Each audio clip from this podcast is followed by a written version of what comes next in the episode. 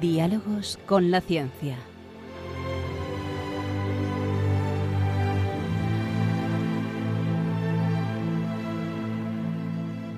Dirigido por Javier Ángel Ramírez.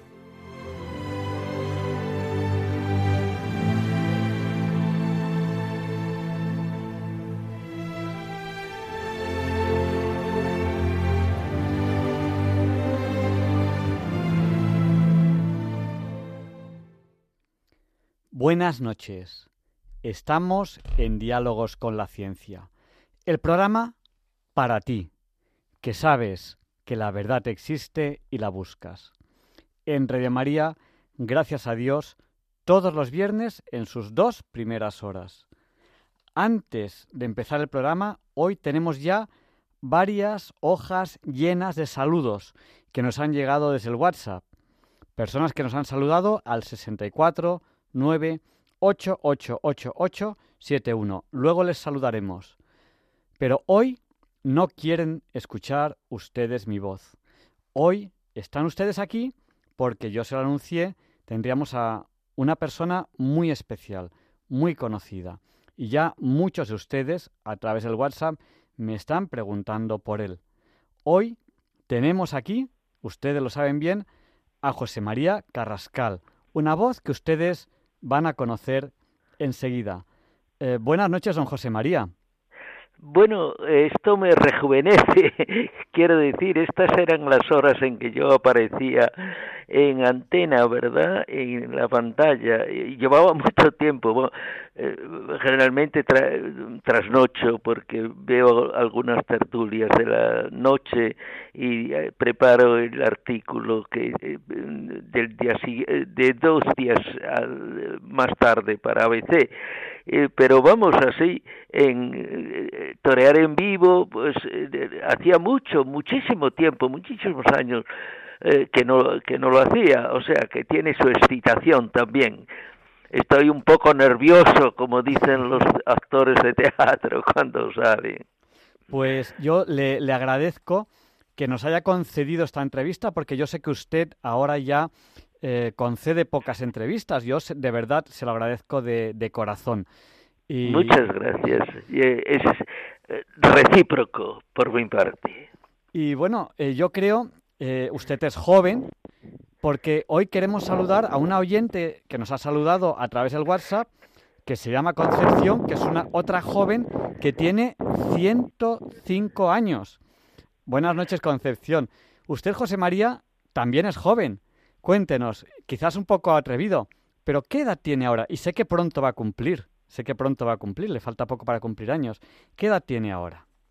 Bueno, yo eh, eh, nunca me ha eh, preocupado eh, eh, demasiado eh, de la fama o cosas por el estilo. Quiero decir que me siempre preguntaba, ¿todavía hacen chistes sobre mis corbatas o tal? preguntaba a mi equipo para empezar cuando a las cuatro de la tarde comenzábamos a preparar el, el informativo. Y, y si me decían, pues no, ya no, ya eh, dice, habrá que apretar un poco a poner algo más de carne en el asador. Y eh, la verdad fue fue una experiencia eh, muy para mí muy productiva porque había hecho bueno lo que es lo mío que es el escribir artículos desde el, el, año 57 del siglo pasado, ¿eh? no, del siglo XIX, del siglo pasado. Y eh, esto, eh, el, y también había hecho radio, había hecho radio mucha. La radio me gusta por la inmediatez, ¿verdad?, que hay, eh, eh, el calor, es, eh, la radio es, es, un medio cálido, mientras la televisión es un medio frío, fríísimo, no, no se puede imaginar el espectador el, el frío que hace en un estudio de televisión con aquellos focos, con eh, haciéndote gestos de eh, de aquí para allá. Yo nunca he sido un hombre de televisión en, ese sentido, como digo, no. No, es, no era lo mío, aunque después me di cuenta de algo que me había también eh, empujado a aceptarlo, que es que es el medio de comunicación de nuestra época, ¿verdad? Y más con los últimos adelantos porque la, mm, ahora eh, prácticamente estamos viendo lo que está ocurriendo en el otro extremo del mundo, bueno y malo, generalmente malo, eh, y es, y es, pero no es, no es realmente mío y nunca la eché de menos, nunca la eché de menos. Incluso cuando salí de Antena 3 tuve, eh, tuve ofertas, pero no, dije esto ya se ha acabado. fue muy interesante y, con esto acabo este preámbulo, pero mm, no más, no más, no más televisión. Y, y, voy a decir lo, lo, último que es importante, porque es que en televisión se pierde una cantidad de tiempo terrible no se puede imaginar para un minuto de televisión o dos minutos y medio que tiene una entradilla de, eso, pues eh, lleva a cinco o seis personas eh, horas.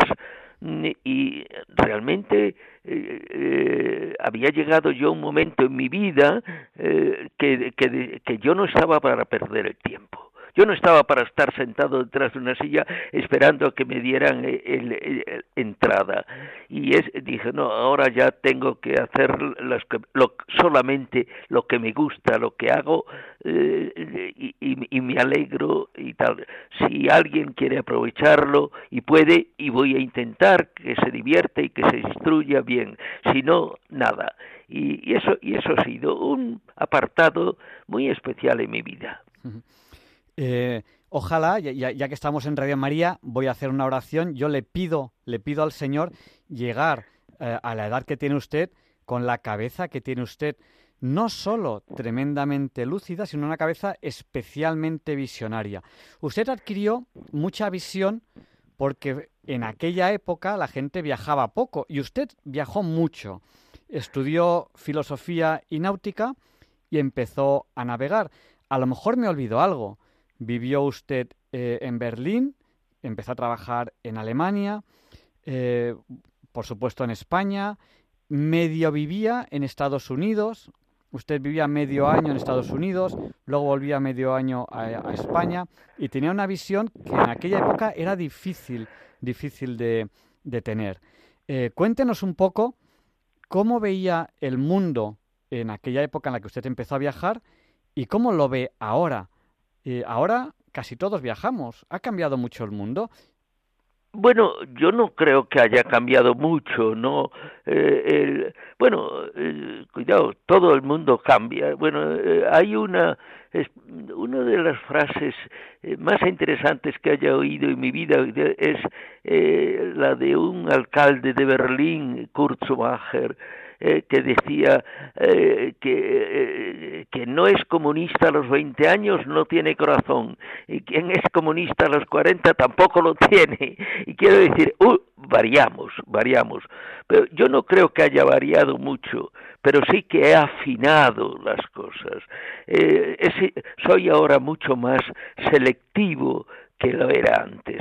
Antes me interesaba todo me interesaban los, los deportes, me interesaba tal. Ahora mm, soy mucho más mm, eh, selectivo en el sentido de qué es lo importante, qué puede eh, qué es lo que está ocurriendo de importante. Eh, este mundo, porque a mí me da la impresión de haber vivido, nací en el año 1930, o sea que fíjese, varias épocas de la historia. Eh, porque eh, no tuvieron nada que ver. Yo me acuerdo perfectamente de, de los años 30 y no hablo nada de la, de la guerra civil. me acuerdo de la, eh, de la República, de ver pasar mm, los mm, comunistas desfilando y también falangistas, y después la guerra civil.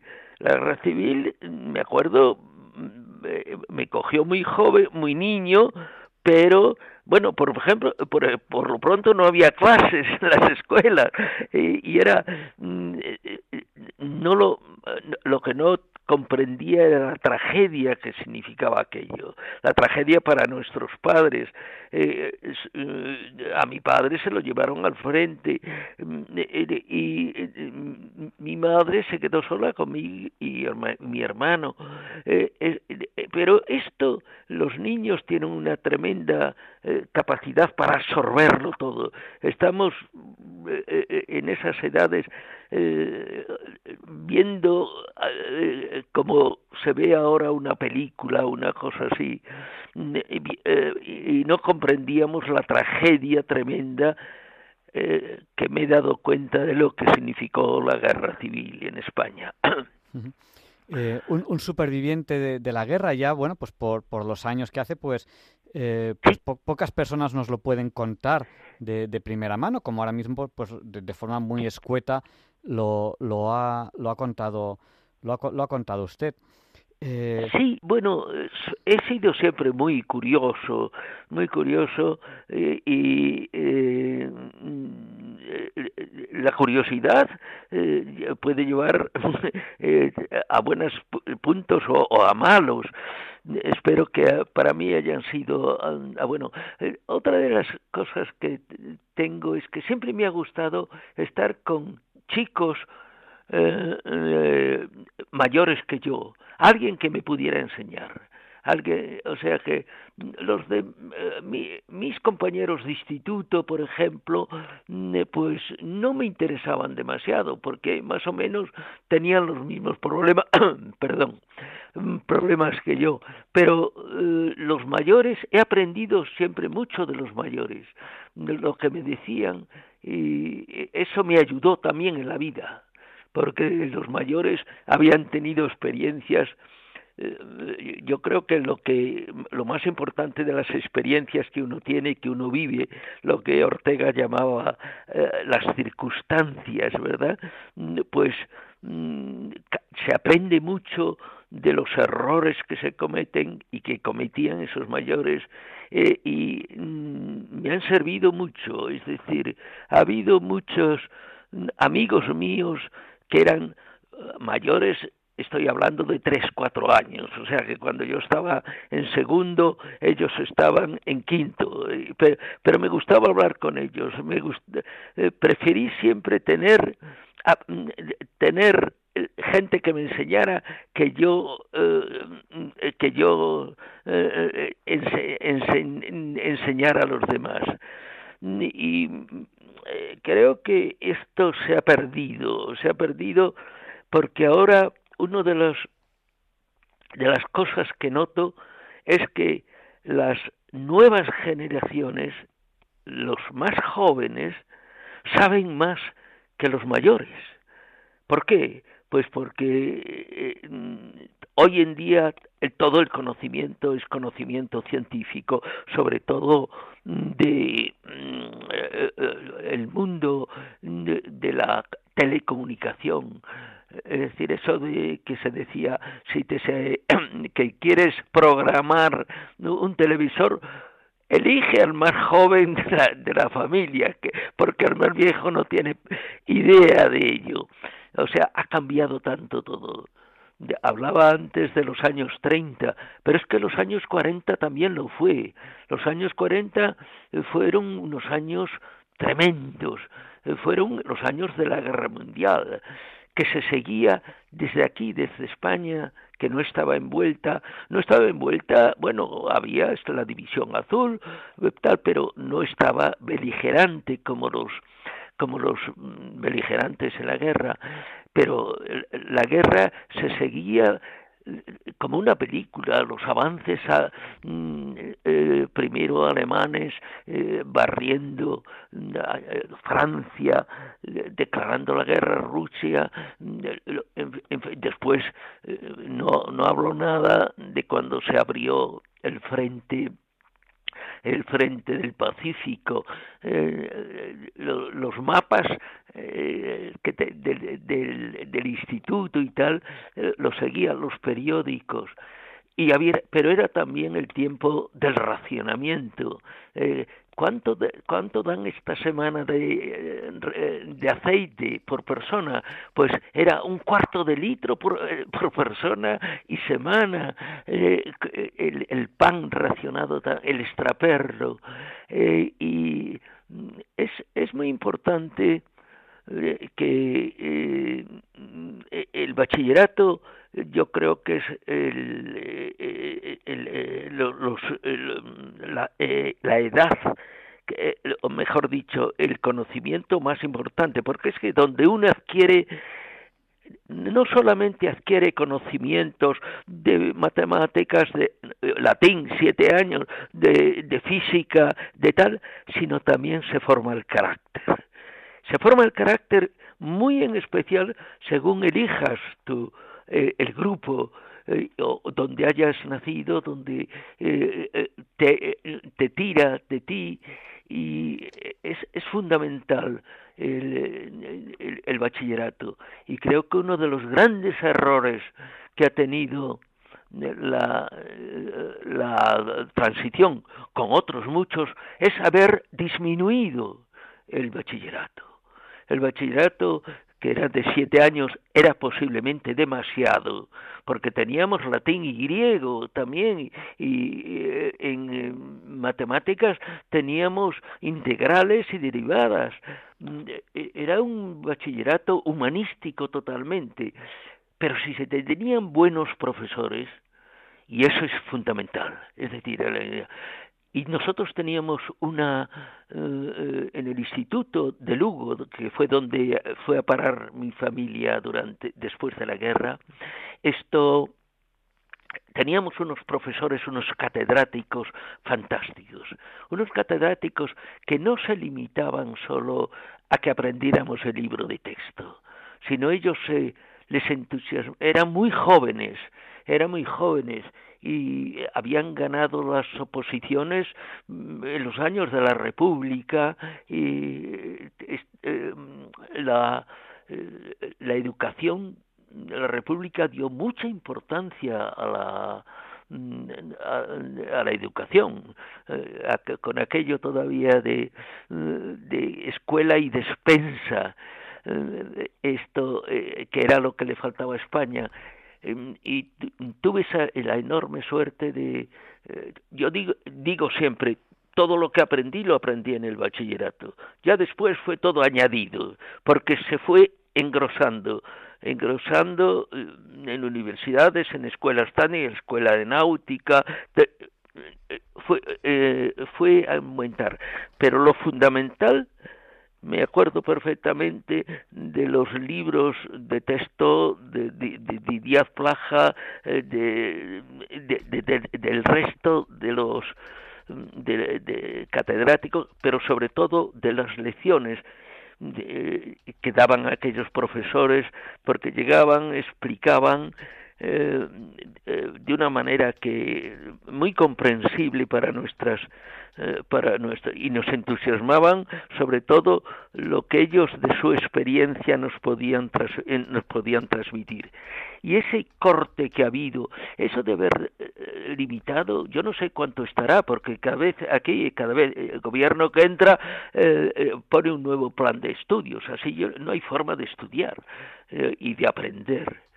Eh, pero en fin, estoy comportándome como un viejo, que es criticar a, lo que está ocurriendo o lo que ha ocurrido.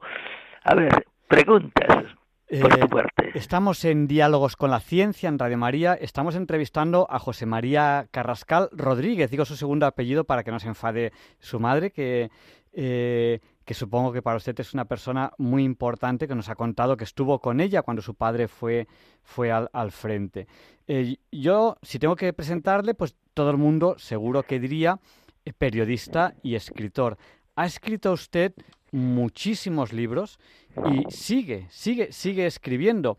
A fecha de hoy, eh, a fecha de hoy, sigue teniendo una columna diaria en el, en el diario ABC, aquí en España, y libros, bueno, pues eh, tiene muchísimos. Eh, no los menciono porque son muchos. ¿Algún libro que usted le tenga especial cariño? Y luego díganos una cosa. Sé que sigue escribiendo. ¿Con qué nos va a sorprender?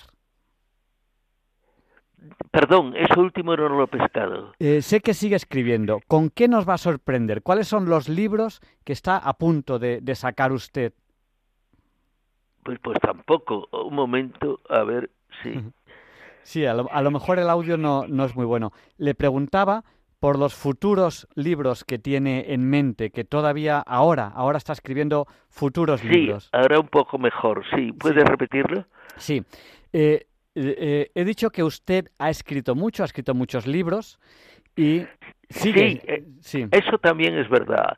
Eh, soy muy curioso mm, y, y, me ha interesado todo, es decir, tengo hambre de, saber tengo, y de lectura. La lectura mm, ha sido los libros, he viajado siempre con una biblioteca, incluso cuando mm, eh, fui a hacer las prácticas de navegación, porque entre todas las cosas estudié náutica, acabé los estudios, hice las, eh, las eh, prácticas de navegación en el vapor Vizcaya de navieras bilbaínas y me presenté con un, una maleta llena de libros que y, con lo que pesan los libros y me dijo el segundo oficial que con el que hacía las guardias de noche y de día era un barco tramp de, de carga.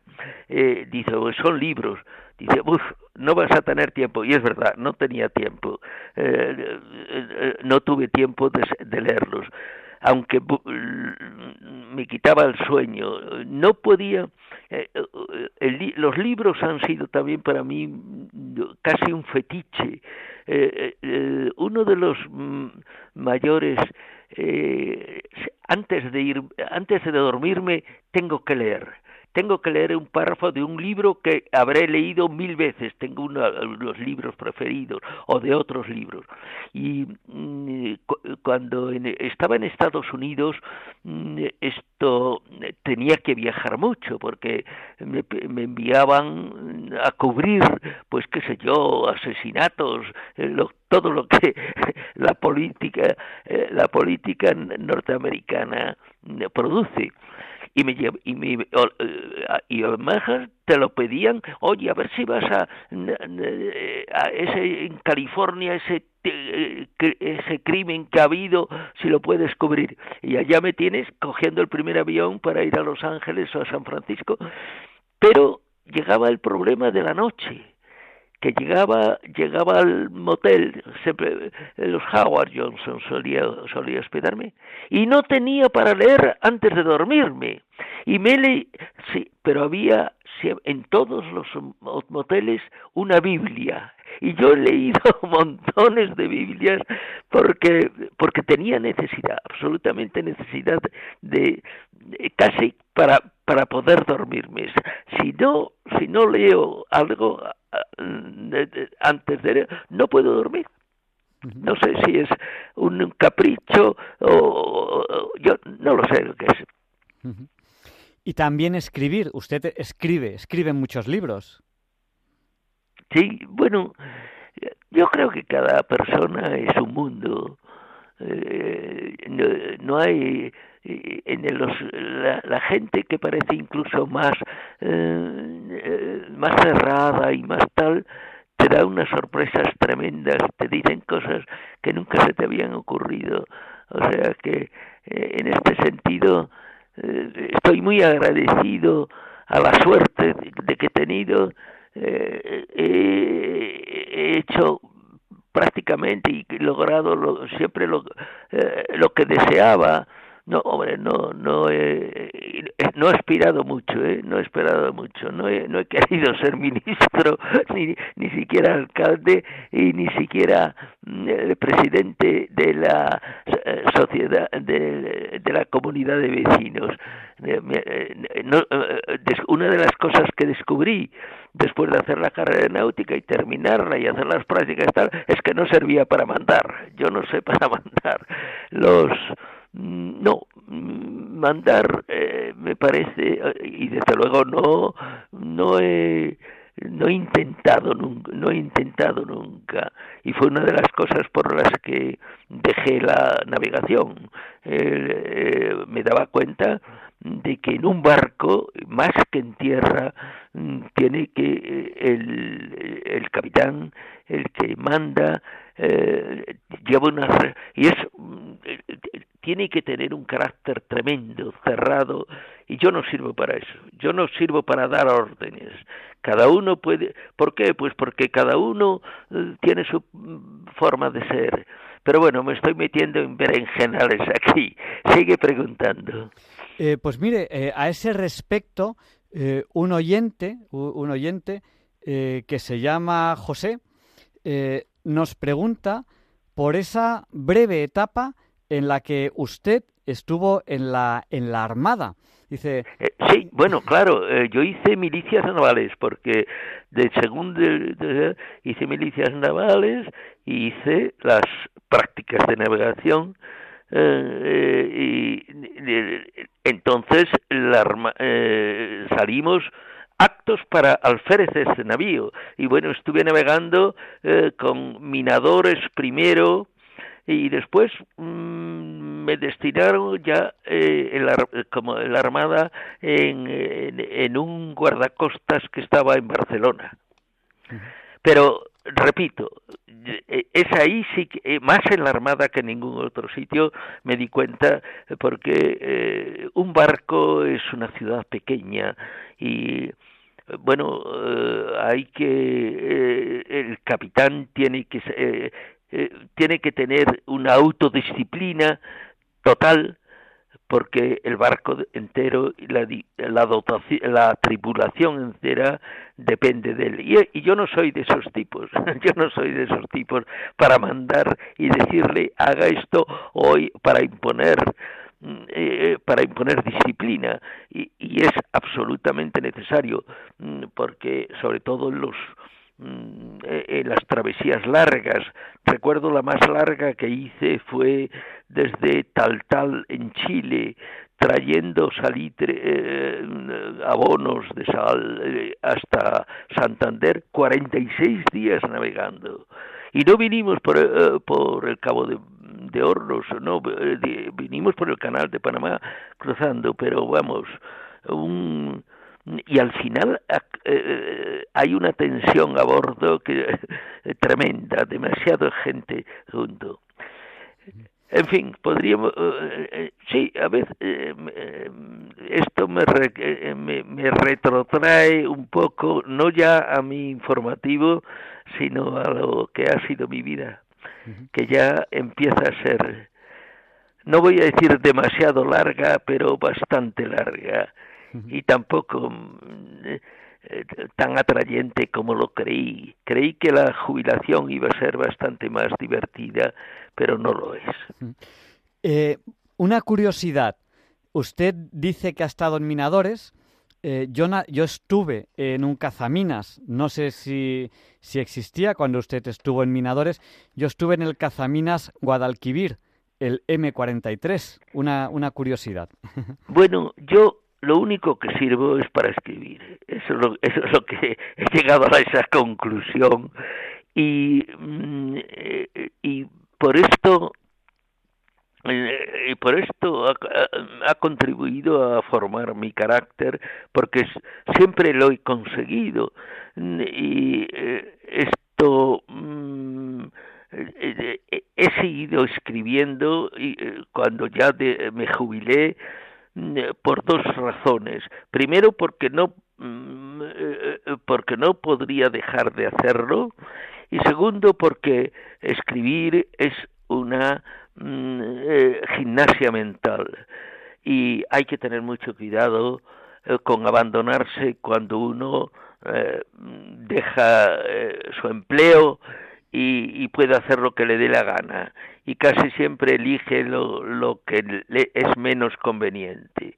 Y hay una anécdota de un eh, profesor de, de la Universidad de Los Ángeles, yo lo he citado en uno de mis libros, eh, que le dijeron eh, cuando se jubiló, ¿qué va a hacer usted ahora, profesor tal? Dijo, voy a aprender japonés. Y el periodista de Los Ángeles Times se quedó asustado y dice, ¿por qué? Dice, porque es muy difícil. es muy difícil.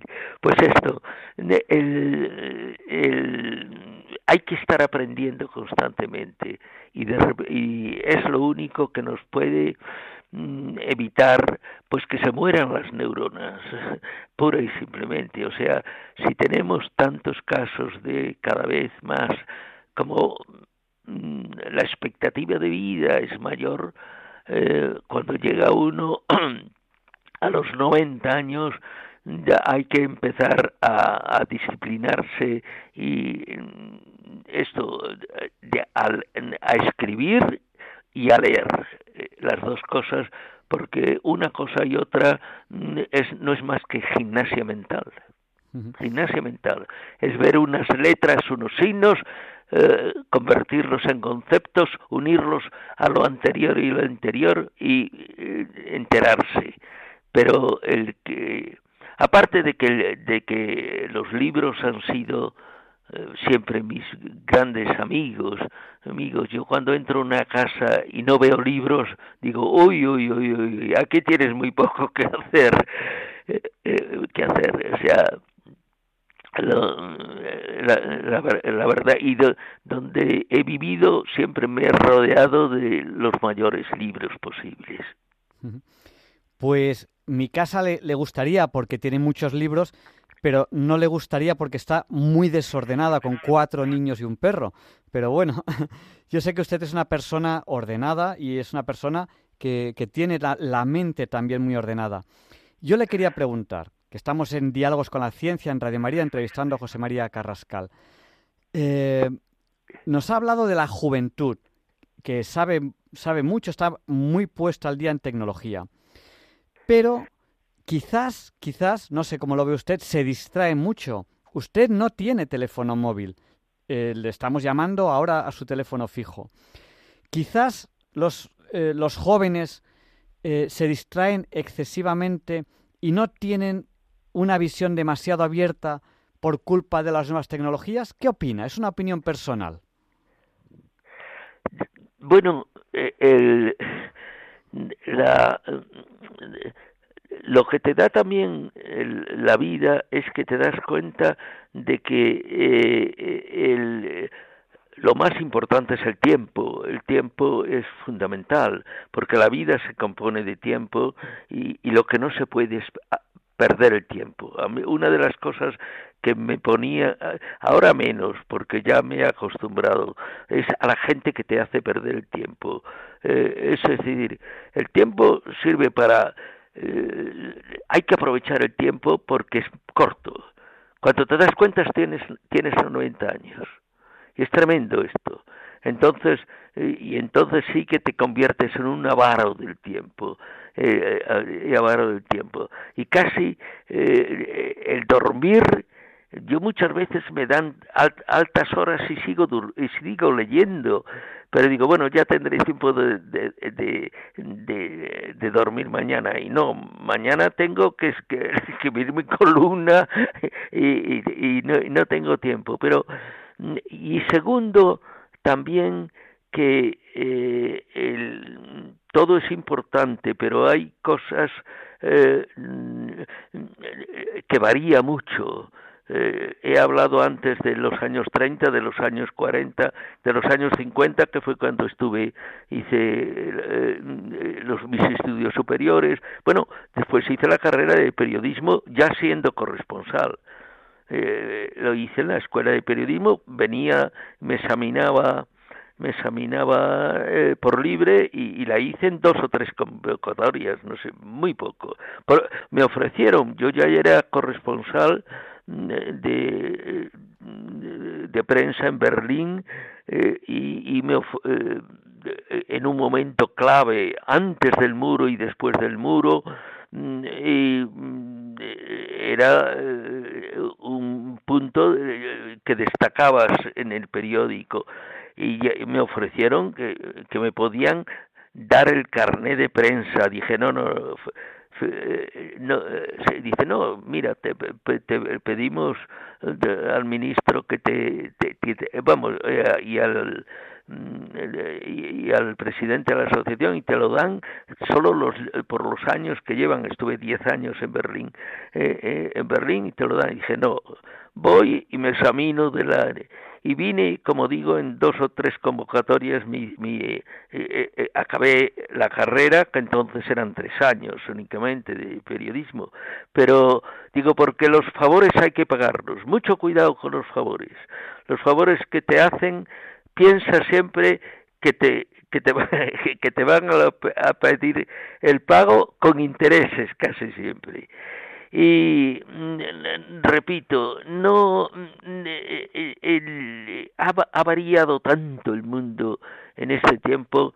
Yo he conocido en las aldeas gallegas eh, la Edad Media, donde todavía estaba la, la lareira, donde se cocinaba, eh, esta, los, los eh, se dormía encima de la cuadra del eh, de, los animales que era la que proporcionaba eran los que proporcionaban calor después los años 50 fueron de viajar de estudiar de, y tal y los 60 ya eh, a mediados de los 60, en el 66, me marché a Estados Unidos, donde estuve 24 años, que no paré, no paré, porque eh, me cogieron mm, desde la guerra de Vietnam hasta eh, la crisis de los misiles de Cuba, hasta bueno la ida a la luna,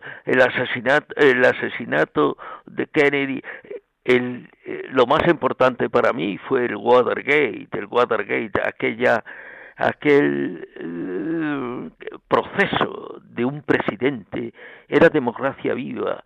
Eh, y, a Nixon lo, lo juzga un, un comité conjunto del Senado y del Congreso de nueve eh, eh, presidido por un, el senador eh, Irving, eh, ya un hombre mayor demócrata, y el segundo, el senador Baker, que era republicano. Y, y ver la democracia en, en directo, como mm, un lo que se llamó un robo de tercer orden, porque ¿qué consistió el Watergate?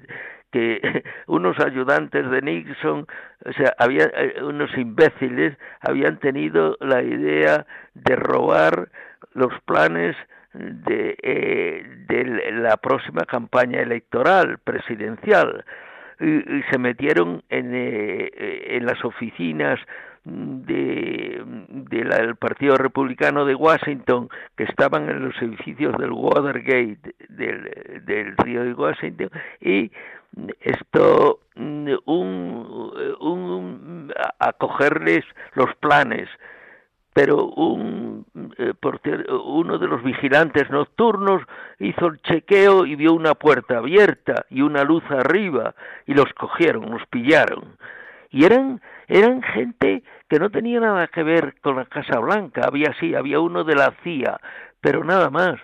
Bueno, pues empezaron a tirar de la, del hilo, el hilo, el hilo, el hilo, hilo, y, y, llegaron a los máximos a los máximos consejeros del presidente Nixon, que no se había enterado de nada, bueno, que lo, eh, eran unos imbéciles, Heldeman y Erriman, eran los dos ayudantes, y empezaron a tirar y ese y ese comité conjunto con una absoluta libertad, con una absoluta ecuanimidad, de tanto republicanos como, como demócratas terminaron echando al presidente de los Estados Unidos.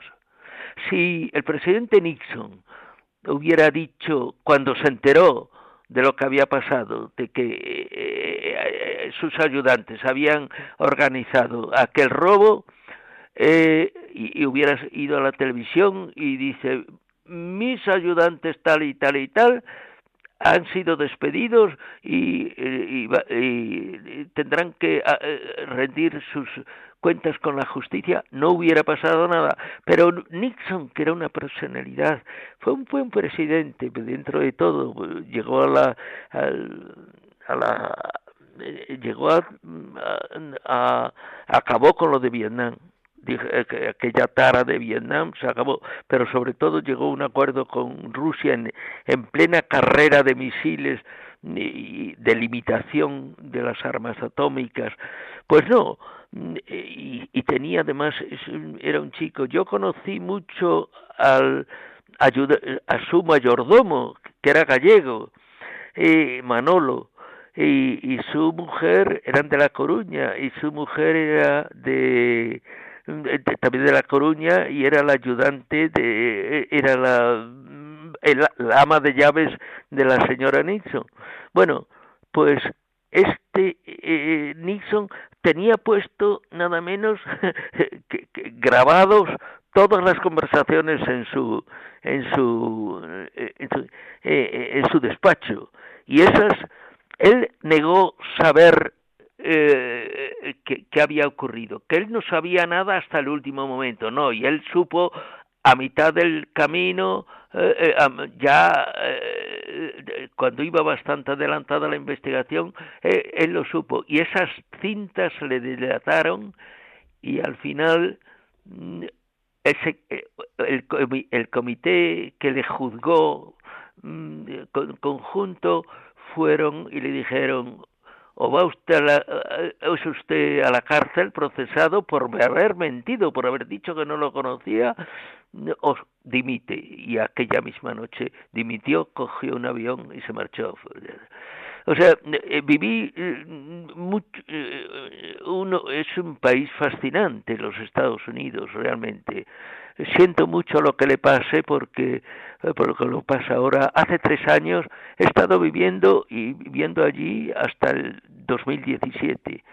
Mm, ahora ya no puedo debido a razones de salud de mi esposa, pero mm, eh, lo echo de menos porque todo ocurre allí antes de que ocurra en otros sitios y lo que ofrece en, la, yo no yo no tengo miedo por de, lo que pasa en Estados Unidos. He, vivido por ejemplo eh, eh, todas esas tragedias que les he citado antes más algunas otras eh, como fue lo de la gasolina cuando hubo la, el, el, corte de gasolina de los Estados Árabes tras la guerra de los siete días y en fin lo echo de menos. Pero bueno ya a, mi edad ya hay que frenar un poco. Eh, antes de dar el micrófono a los oyentes antes de, pasar llamadas una última pregunta. Eh, ¿se considera usted después de todo lo que ha vivido ya que estamos en Radio María un hombre de fe no acabo de entender bien la pregunta. ¿Podrías reformulármela otra vez? Sí. ¿Se considera usted un hombre de fe? ¿Tiene usted fe? Bueno, yo una de las cosas también que pasa con la edad es que te vuelves más escéptico cada vez. Y yo me ando mucho con mucho cuidado no con las cosas españolas porque me queda me toca muy de cerca verdad y, yo lo único que quiero es ver claro lo que ocurre pero eh, hay que tener en cuenta eh, dos cosas eh, que España es un país eh, muy, eh, muy especial, muy especial. ¿En qué sentido? Pues que es un país continente, eso es verdad, es decir, eso se lo oía un japonés. España es un, un continente miniatura, y eh, que ahí tiene mucha eh, mucha costa, pero también tiene mucho interior, tiene un centro de Castilla, pero eh, sobre todo eh, no hemos logrado una, una formar una comunidad cohesionada.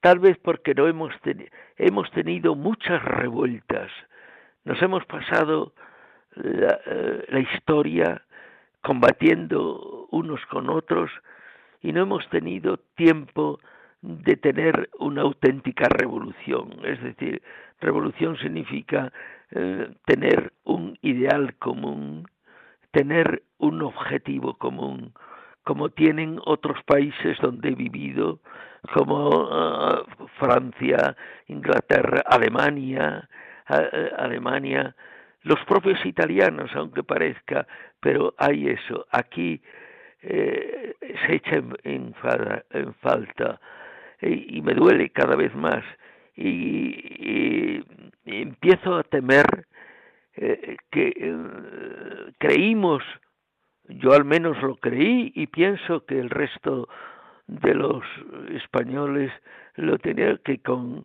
la eh, tuvimos un momento álgido. Y no fue el momento del descubrimiento de América que fue que lo fue importante o la vuelta al mundo sino el momento de la transición. España hizo historia mundial con la transición. Yo lo viví desde, Estados Unidos y mm, se creía eh, eh, hasta entonces eh, que era imposible pasar de la dictadura a la democracia sin derramamiento de sangre. Y más en España. España tuvo tres guerras civiles en el, en el siglo XIX, las guerras carlistas. Y nosotros lo conseguimos. La transición fue paso a paso de ley a ley, tal, conseguimos la transformación. Desgraciadamente, no ha sido así. Estamos comprobando que lo que se llamaban los demonios familiares se le llamaba en régimen de Franco, es decir, el, el, la, enemistad contra el vecino era, era, era mayor. Y esto es algo que me, eh, que, me duele y, sobre todo que veo crecer con el, con el tiempo. En vez de ah, mm, calmarse, lo veo cada vez más grave. De todas formas, España, como digo, eh, la guerra civil fue tremenda, eh, la posguerra fue más dura todavía y, está aquí todavía. En el fondo, creo que, que, ha sobrevivido y, y, debemos tener un ángel de la guardia en el destino porque al final eh, se, hemos resuelto nuestros problemas. Pero estamos en estos momentos en un momento muy crítico tremendamente crítico. Solo hay que ver los eh, los debates parlamentarios. Los debates parlamentarios eh, los insultos, los choques dentro de los propios partidos.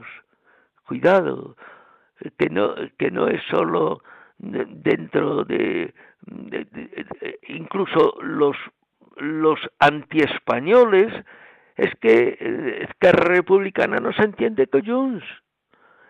Y, y, el PP no se entiende con, eh, con Vox. Y, esa escena que hemos visto en el telediario de, hoy, y Felipe González y Alfonso Guerra criticando al actual presidente.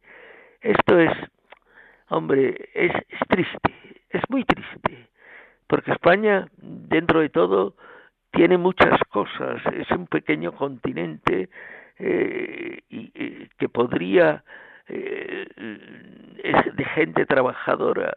Hay que ver el, buen el, buen eh, la buena fama que han dejado los trabajadores españoles en Alemania. Les llamaban cuando yo llegué a Alemania en el año 57, 56 eh, les llamaban eh, eh, a los españoles hispanis los, los prusianos españoles, porque los, todos los españoles, trabajadores españoles que iban, lo que querían eran más horas extra.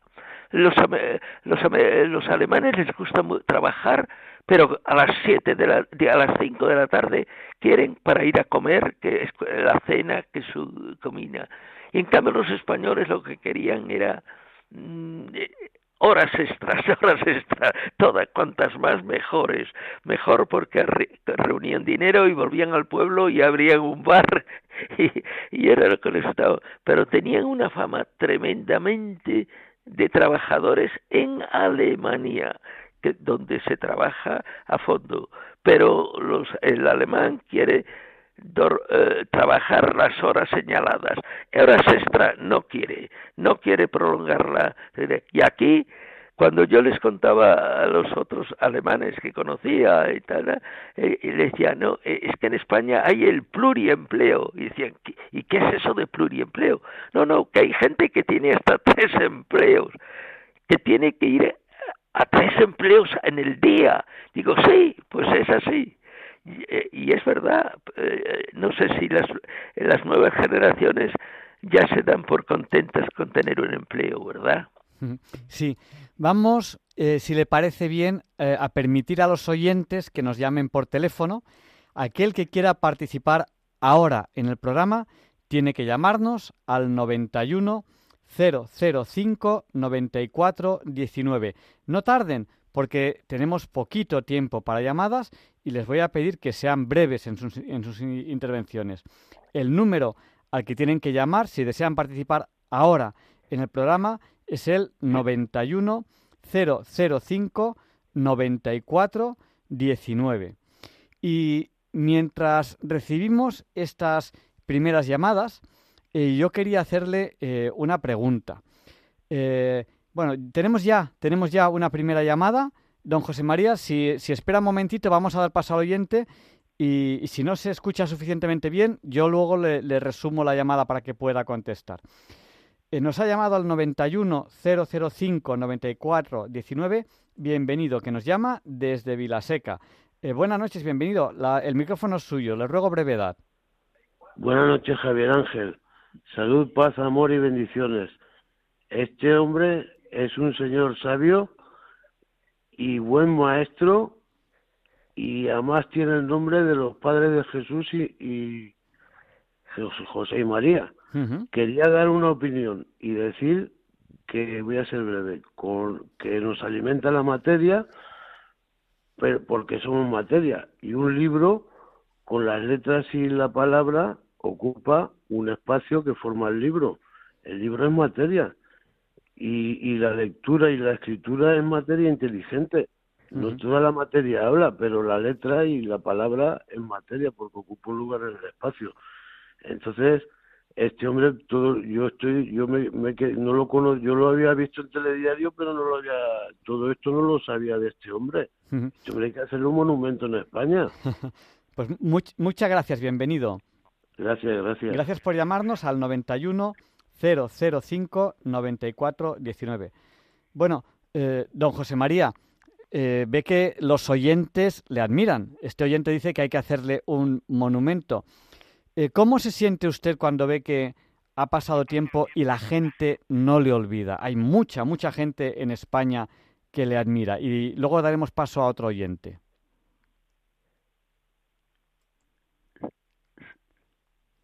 ¿Sí? Sí. Vamos a dar paso a, otra llamada. Eh, buenas noches, ¿con quién hablamos? Hola, buenas noches. Díganos, por favor, sea breve. Mire, muy breve. Usted le ha preguntado a don José María por si tiene fe y lo menos que ha hecho ha sido no contestar. ¿Y por qué el programa es suyo, no de José María, este, ese señor? Que calle un poco ya, que lleva hablando toda la noche.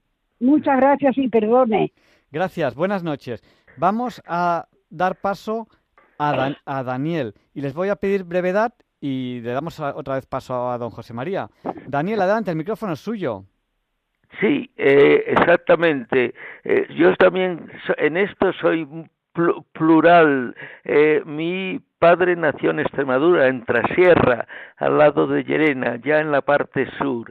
Mi madre, en cambio, era oriunda de, de, de, de León, eh, ella era maestra, mi padre terminó siendo inspector de primera enseñanza y esto, mm, el, el, pueblo de, oriundo donde mi abuelo era tenía la casa era en Folledo de Gordón, está en, eh, eh, al muy cerca de Puerto Pajares, a una altura de mil de 1300 metros, eh, ya en, en montes. Existe la casa de mi abuelo, allí nos cogió la guerra civil y en este sentido después los azares de la guerra civil mi padre se lo habían llevado al frente y nos fuimos a vivir a Galicia donde eh, estaban las hermanas de mi madre, que una también era maestra y la otra era inspectora de primera enseñanza, y, el, tanto la escuela como la eh, la, eh, la, segunda enseñanza esto estuvo lo hice en Lugo Lugo, pero ya mi padre era inspector en Barcelona y para estudiar los estudios superiores de náutica, también en filosofía y letras, los, los hice en, en, en Barcelona excepto naturalmente los de periodismo que lo hice como dije antes en la escuela eh, en la escuela de, eh, oficial de periodismo mm, que, que, era la que regía en los años 60 antes de, de ir, ir, a hacerse universitaria. Y por eso me considero y después hice las prácticas de navegación en el vapor Vizcaya de navieras bilbaínas donde todos eran vascos o sea que mm, tengo algo de todas las regiones. En ese sentido es verdad que España es plural, pero todos somos españoles, sobre todo porque todos nos encanta, nuestro deporte favorito es pelearnos unos con otros. Pues íbamos a dar paso a Daniel, pero hay una, hay una escena en la que hay un jugador de baloncesto en una rueda de prensa y llama a su madre y él coge el teléfono. Y bueno, pues eh, ha llamado mi madre lo siento, Daniel, enseguida te damos paso, pero le damos paso a, mi madre. Buenas noches, mamá. ¿Qué quieres decir en la radio? Buenas noches. Eh, quería felicitar al señor Carascal por su trayectoria profesional, trayectoria profesional y buen hacer. Hay una frase suya que me quedó muy grabada y es una frase magistral. Dijo en una ocasión, siempre, siempre hay que pensar, nunca, nunca hay que dejarse arrastrar es verdad. Es una frase maravillosa. Si todos hiciéramos caso de, de, esta frase, nadie anularía nuestra voluntad. Eh, felicidades y siga usted siendo como es. Un fuerte abrazo. Gracias, buenas noches. Eh, eh, don José María, no sé si quiere hacer algún comentario o pasamos a la siguiente llamada, lo que usted nos diga. Sí, la voz de esta señora eh, que habló que ha hablado de mi madre se fue me, se me fue diluyendo y ya al final no lo no lo pesqué no lo pesqué. Eh, le felicitaba por una frase que había dicho usted hace tiempo que es que siempre siempre hay que pensar nunca hay que dejarse arrastrar. Y le felicitaba por esa frase Ah, bueno, ella se apellidaba Esteven, Estevez, mi madre, Estevez. Es eh, eh, Elena Rodríguez Estevez, Rodríguez Estevez, porque eh, ella era, eh, la familia era oriunda de ese folledo de Gordón. Folledo de Gordón eh, es en el cabeza de partido es Pola de Gordón, está al lado del, del, de Asturias ya, está en plena montaña leonesa y allí está la casa de mi abuelo que era militar, allí están enterrados, eh, fue a la guerra y Cuba, eh, volvió de comandante y está enterrado en Folledos de Gordón y allí está mi padre y, mi madre, porque eh, mi padre se aficionó mucho después a, a, la montaña, viniendo, como digo, de Extremadura y allí están enterrados los dos dedicados a la enseñanza y, que me, de donde me viene la afición a los libros, tanto a leerlos como a escribirlos. Pues muchísimas gracias. Vamos a dar paso a, Daniel. Daniel, siento haberte hecho esperar y se te ha colado una llamada. Eh, adelante, el micrófono es tuyo. Muy bien. Bueno, a este señor le quisiera decir varias cosas. A mí también me gusta muchísimo leer yo igual me tiro tres, cuatro o cinco horas al día leyendo. Tengo montones y montones de libros, pero solamente de ciencia, tecnología y nutrición. El resto me sobra. Las novelas y todo eso no me interesan para nada. Y, yo que yo he dado la vuelta al mundo más de 800 veces entre aviones, barcos y por tierra, porque estuve la mayor navidad de Suecia navegando 10 años y luego eh, saqué las oposiciones para profesor técnico de enseñanzas medias del gobierno vasco. Y entonces ya me quedé aquí asentado y todo eso. Y lo que me resulta extrañísimo que le guste tanto Alemania y que le guste tan, tantísimo Estados Unidos. Yo Estados Unidos no lo quiero ni regalado. He dicho siempre, aunque me paguen siempre es más allí que aquí, no voy a ir a trabajar ni loco. Allí hay 50.000 razas de todo el mundo. Aquello es un desastre total. Es, verdaderamente, eh, vamos, que, a mí no me va a Estados Unidos. Y no me explico cómo a ese señor no le puede gustar. A mí de Estados Unidos, eh, pues por ejemplo, Filadelfia, no, Filadelfia no, eso más abajo. le, tengo que pedir brevedad, Daniel, porque tenemos llamadas a la espera. Sí, al lado de entre Norfolk y entre Norfolk y esto, ¿cómo se llama? Que si yo despegué de, en Norfolk de un avión para ir a, Nueva York a coger el avión para ir para aquí y aquello parecía una selva. En vez de una ciudad, aquello parecía una selva de toda la vegetación todo el Es lo que más me ha gustado de todos Estados Unidos, por el Pacífico, por el Atlántico y por todo, porque yo he dado como digo, he dado la vuelta al mundo más de 900 veces. Pues gracias, gracias, Daniel. Eh, vamos a dar paso ya a las siguientes llamadas. Oiga, oiga. y luego sobre la fe, sobre la fe que le han preguntado si tiene fe y tal igual. Una persona, si no tiene fe, no es capaz de avanzar ni, ni un metro. ¿eh? A mí un primo jesuita me dijo en una ocasión, cuando yo me había desanimado cuando fui a estudiar a los jesuitas y tal, pero mira, yo voy para casa porque porque eso yo no, no puedo con ello. Y me dice, no, tú te quedas aquí porque, pues yo decía que, me parecía imposible. dice, tú te quedas aquí porque en esta vida no hay absolutamente nada imposible excepto la muerte.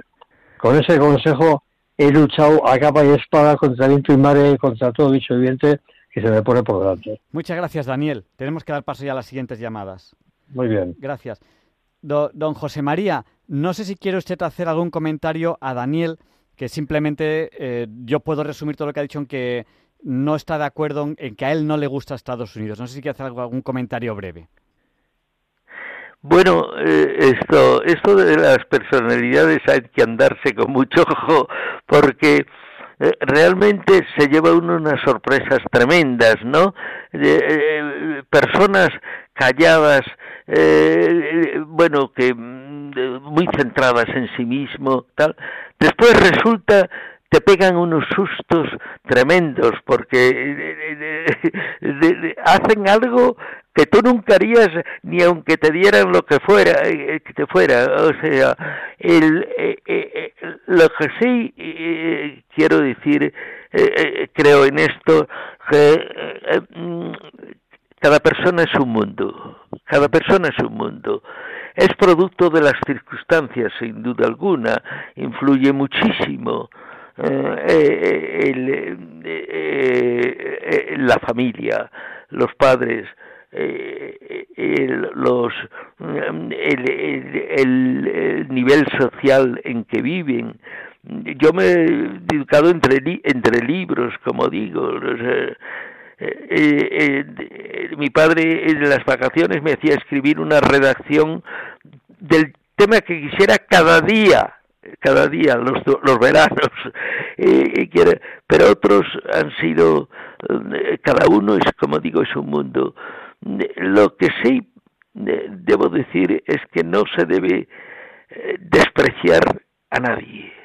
No se debe despreciar a nadie, a no ser que sea, cuidado, eh, el mal existe. No dejemos, dejemos de tonterías. Y lo estamos viendo a diario eh, en los telediarios. Existe el mal y hay que tener mucho cuidado porque eh, muchas veces triunfa sobre el bien. ¿Por qué? Eso es uno de los grandes misterios de la vida y del mundo y del universo. Cómo Dios siendo tal ha, eh, mm, consentido que exista el mal. Pero, eh, vamos, los, los grandes hombres son los que eh, son los que más dan a los demás no es y, y, al revés los que mm, lo quieren todo y, y hay y hay o sea se, se hace muchas veces se hace, se hace muchas veces mal sin querer y, o por querer demasiado. Yo ya estoy mm, me, eh, eh, juzgar es una de las cosas que yo de juez sería una de un desastre. Para, para decirlo con un ejemplo tal porque porque a lo mejor le encontraba que el, el acusado pues tenía un poco de razón y al revés el, el que parecía muy bueno resulta que no no lo era tanto. Yo lo que sí me me, eh,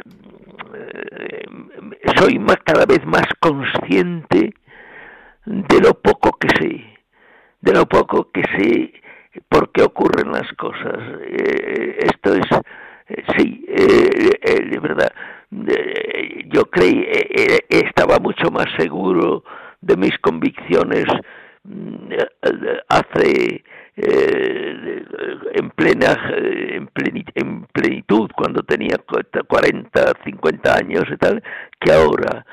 Es decir, el, y, descubrir, eh, no sé por qué también los mm, ocurre el mal, es decir, es, el, mayor misterio es este, ¿por qué existe el mal?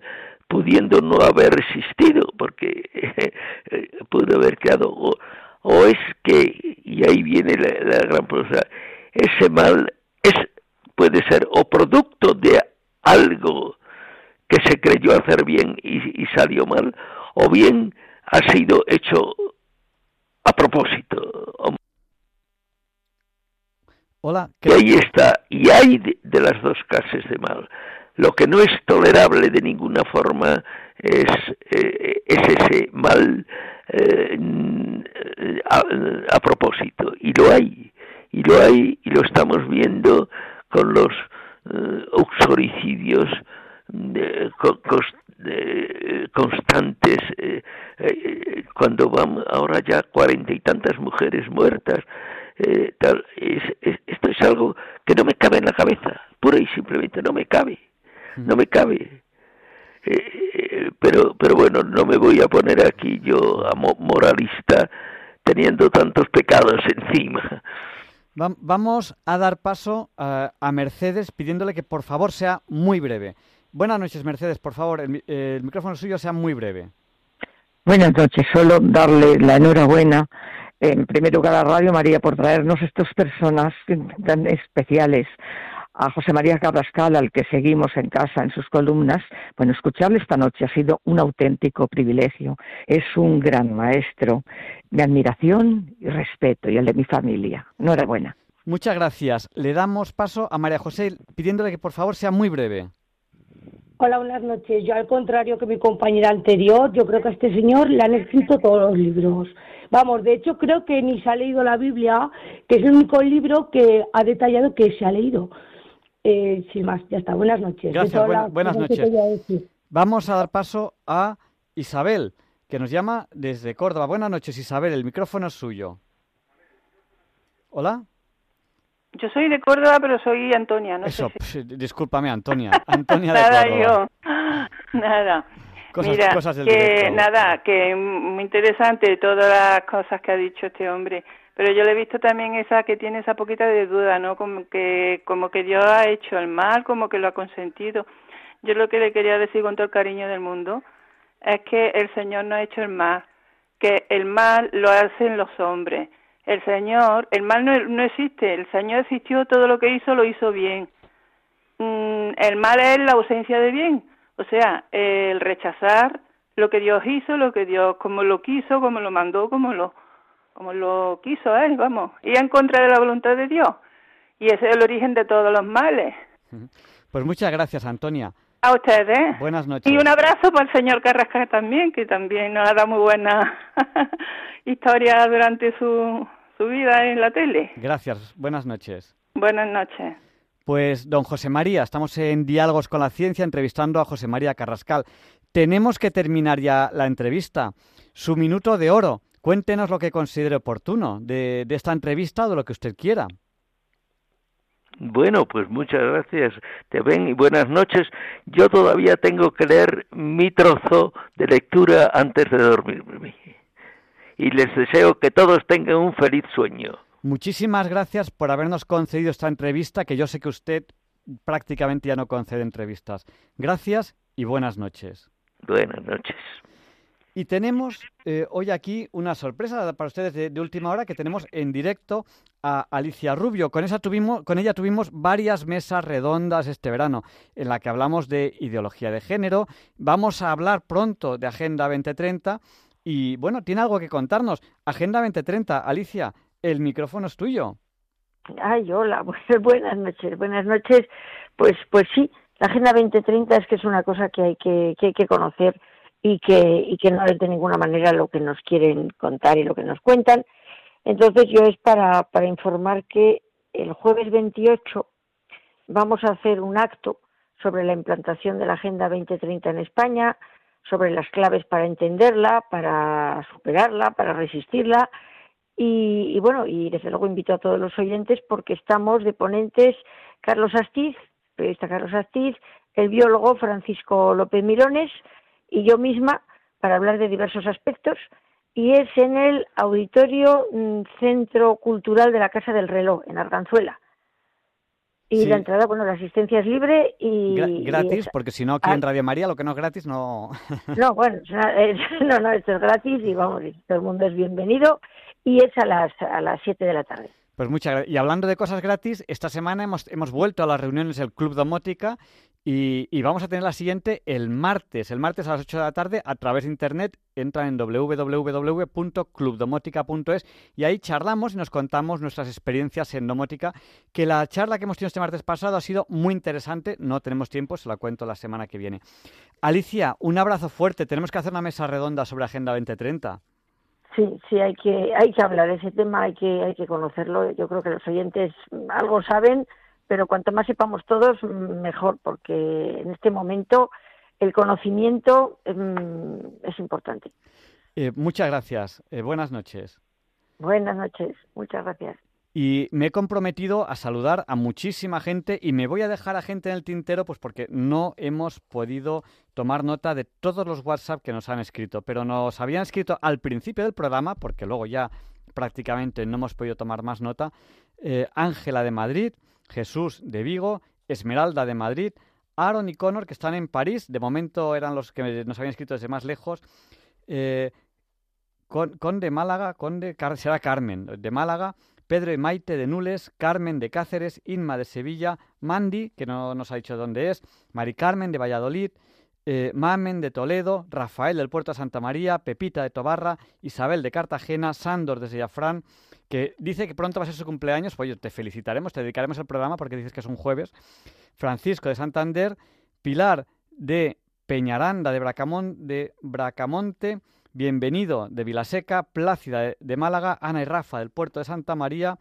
Juan Pablo desde Cataluña, eh, Pablo y Encarni y Plácida desde Grazalema, Clara, que no nos ha dicho desde dónde, Josefina de Madrid, Rosa de Madrid, Juan Antonio de Vilafranca de los Barros, Isabel desde Córdoba, eh, Gustavo desde Oviedo, José desde Alboraya, Almudena desde Madrid, Antonio desde Tenerife, Rosario desde Sevilla, Patricia desde Tordera, Carmen y Pepe desde Santander, Inma desde Zaragoza, Monse desde Zaragoza, Elena desde Calatayud, Genaro y Pilar desde Salamanca, Aníbal de Salamanca, Isabel, que no nos ha dicho desde dónde, Doris desde Zaragoza, Charo desde Algeciras, Pilar de Coria, Pilar de Llanes, María Jesús de Madrid, Andrés de la Coronada, Raúl de Santander, Mari Carmen de Palencia, César Augusto y Luz de Santa Cruz de Quiche, eh, acaba de tomar el punto desde más lejos, Gladys de Guatemala, ahora mismo no sé qué está más lejos, Santa Cruz de Quiche, Guatemala, Mercedes de Bilbao, Charo de las Arenas, María Dolores de Madrid y sé, sé que me dejo a mucha gente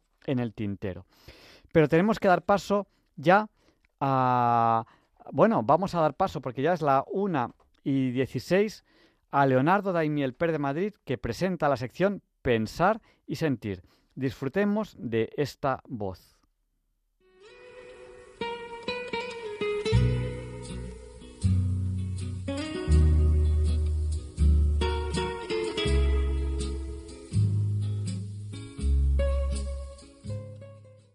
Buenas noches, queridos oyentes de Radio María.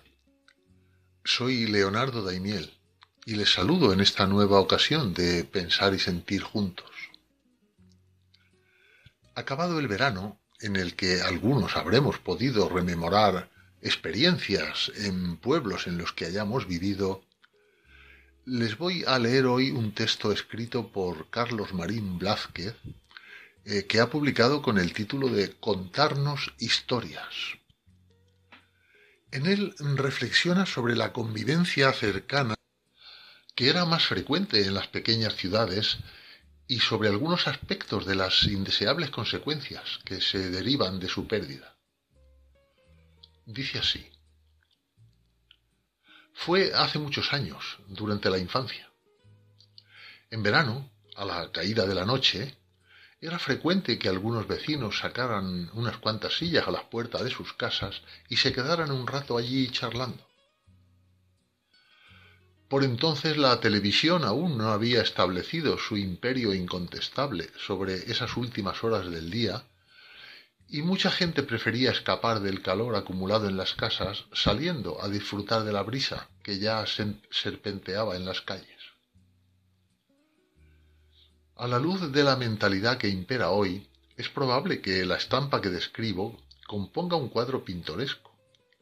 Pero tras el anacronismo al que apunta, persiste un fondo de autenticidad que remite al modo en que, hasta no hace mucho, los habitantes de los pueblos y de las ciudades de tamaño medio acostumbraban a relacionarse con su entorno.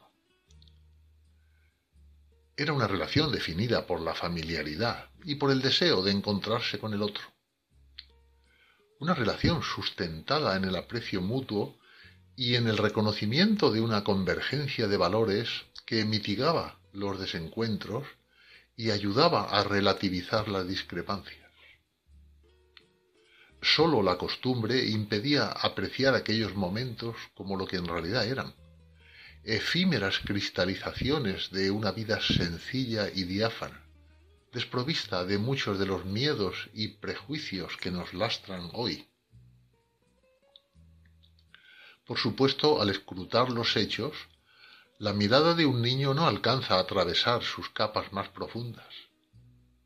Sin embargo, como compensación a esa carencia, su intuición es capaz de percibir la esencia precisa de un ambiente el latido que presta a cada circunstancia su cariz definitorio. El muchacho que fui se deja envolver ahora por la cálida reminiscencia de aquello que le rodeaba. Mi padre, sentado a la puerta de nuestra casa, en una silla de lona plegable, después de la cena, y yo a su lado en el escalón que daba acceso al portal, los dos en silencio. Luego, a veces, algún vecino cruzaba la calle y se sentaba con nosotros y yo me quedaba escuchando la conversación que entablaba con mi padre. He olvidado de qué cosas se hablaba allí, probablemente porque lo importante no era eso en realidad. Lo importante era el hecho de que se hablara. Tras los afanes del día, tras el cansancio y el agobio de las responsabilidades que son el lote inevitable que depara cada jornada, Aún quedaba un rato para dedicarlo a charlar despreocupadamente de lo que fuera. Es esa disposición a la apertura hacia el otro lo que ha llegado hasta mí. Es la certeza de que en ese rumor de voces, en mitad del inicio de otra noche de verano, había un fondo de humanidad que todavía me conmueve. Poco a poco esas escenas han ido desapareciendo del paisaje habitual de los pueblos. Y aunque carezca de datos que respalden mi conjetura, sospecho que cada vez dedicamos menos tiempo a la charla tranquila con el prójimo. Supongo que las causas serán múltiples, pero el abandono de determinados estilos de vida y su sustitución por formas de relación menos directas y pausadas incide en un deterioro progresivo de la convivencia y en una cierta degradación del papel que les asignamos a los demás. Al dejar de contarnos historias, perdemos la memoria de lo que somos. Las vivencias comunes se acaban desvaneciendo y con ellas se pierde también el sentido de pertenencia a un espacio compartido. Y cuando eso sucede, mantener la confianza en los demás resulta cada vez más difícil. En nuestra imaginación, el mundo deja de ser el lugar al que nos abrimos en busca de compañía y ayuda y se transforma en un ámbito plagado de amenazas. Es así como hemos llegado a la realidad que habitamos hoy y a uno de los elementos que la definen, la desconfianza.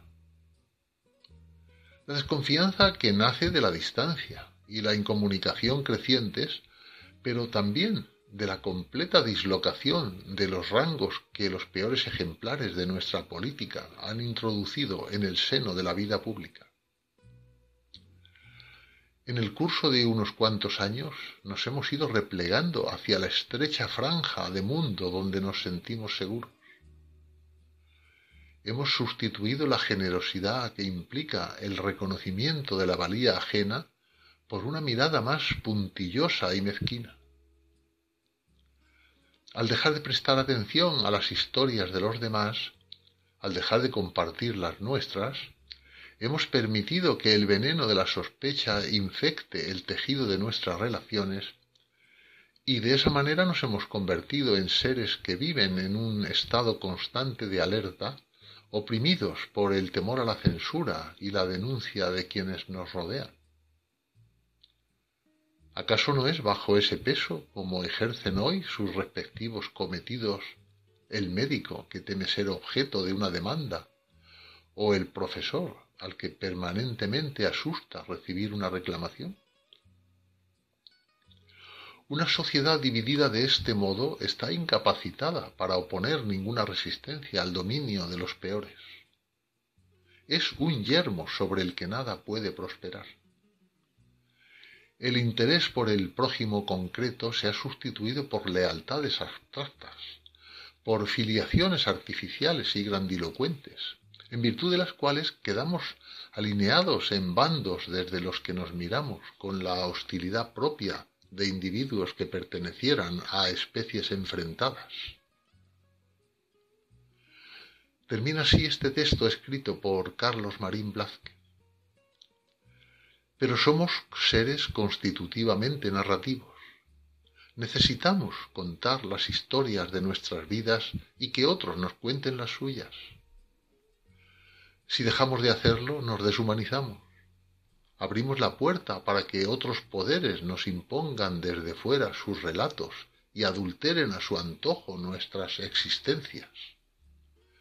Y así terminamos viviendo en el interior de una burbuja de falsedades, desentendidos de las alegrías y las congojas de los demás e ignorando quiénes somos.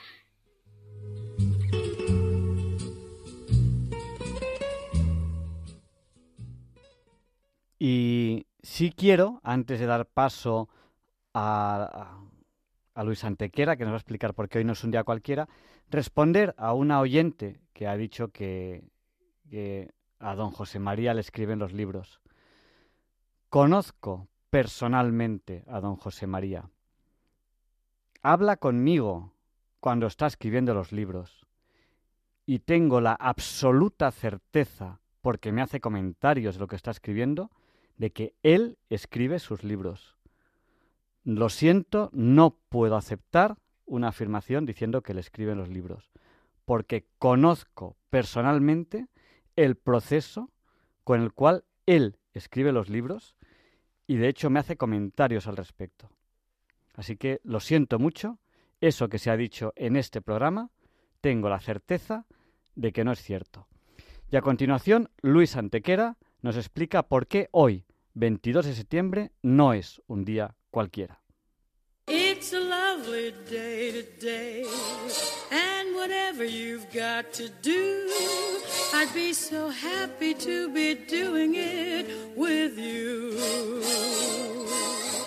But if you've got something that must be done, and it can only be done by one, there is nothing more to say it's a lovely day for saying it's a lovely day.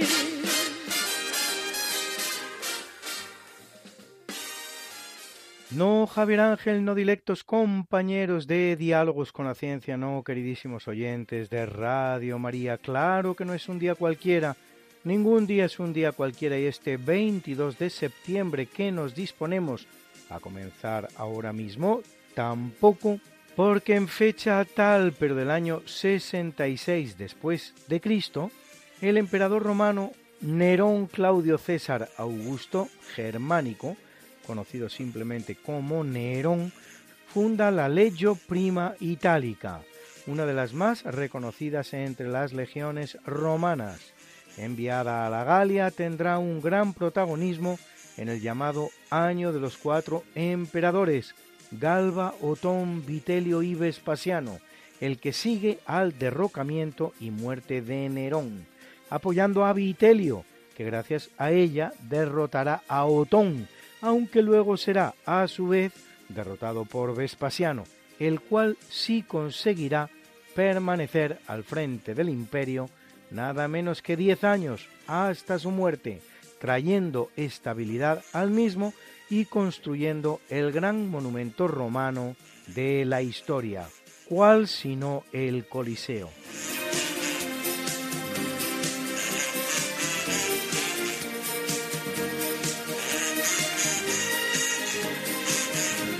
En 1499, por medio del Tratado de Basilea que pone fin a las llamadas guerras suavias, el emperador Maximiliano I padre de Felipe el Hermoso y abuelo del emperador Carlos V, se ve obligado a reconocer la independencia de la Confederación Suiza. La Carta Federal de 1291, firmada por las comunidades de Uri, Schwyz y Unterwalden, es considerada el documento que sienta las bases de su fundación. A los tres cantones originales se unirán en 1353 los de Glaris y Zug y las ciudades de Lucerna, Zúrich y Berna, formando la antigua confederación de los ocho cantones, que es la que se independiza con ocasión de las guerras suavias.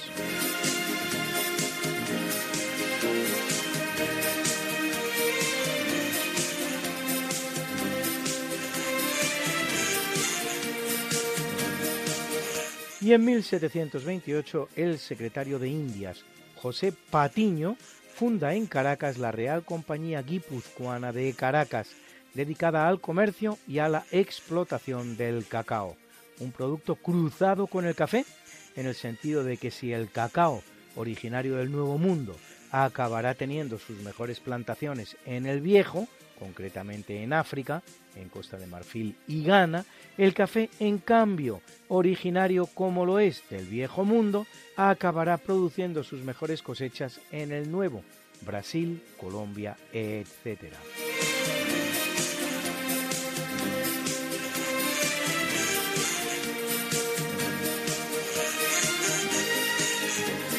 En 1762, en las españolas islas Filipinas, en pleno mar Pacífico, en el marco de la guerra conocida como de los siete años, que son los que dura entre Francia y Reino Unido, aunque en el caso español deberíamos conocer como guerra de los dos años, pues eso es lo que dura para España entre 1761 y 1763, comienza el llamado sitio de Manila, cuando se presentan en la bahía 14 buques de la Armada Británica. El 5 de octubre atacan y tras 40 horas de lucha, la capital del archipiélago pasa a manos británicas. Solo van a ser dos años, pero van a ser de una importancia crucial, pues una de las cosas para las que van a servir dichos años es para que los marinos ingleses encuentren en la ciudad multitud de cartas de navegación que les serán de gran utilidad y ayuda en el futuro para conocer y navegar el Pacífico, así como para realizar una serie de descubrimientos, descubrimientos entre comillas, que en realidad no eran propios, sino previamente realizado por los marinos españoles.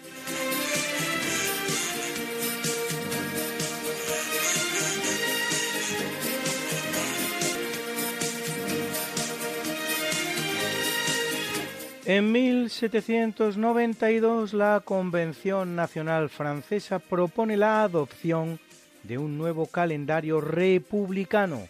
Su principal objetivo, amén de sustituir el tradicional con reminiscencias cristianas, era adaptar el calendario solar al sistema decimal. Diseñado por el matemático Gilbert Rome, miembro de la Convención, con la ayuda de los astrónomos Joseph Jérôme Delalande, Jean-Baptiste Joseph Delambre y Pierre-Simon Laplace, así como el poeta Favre d'Eglantine, que aporta los nombres de los meses y los días, el año revolucionario comienza a partir de ahora en el equinoccio del 22 de septiembre, de otoño en el hemisferio norte, de primavera en el sur. Tiene 12 meses de 30 días cada uno, llamados vendimiario, brumario, frimario, nivoso, pluvioso, ventoso, germinal, floreal, pradeal, mesidor, termidor y fructidor.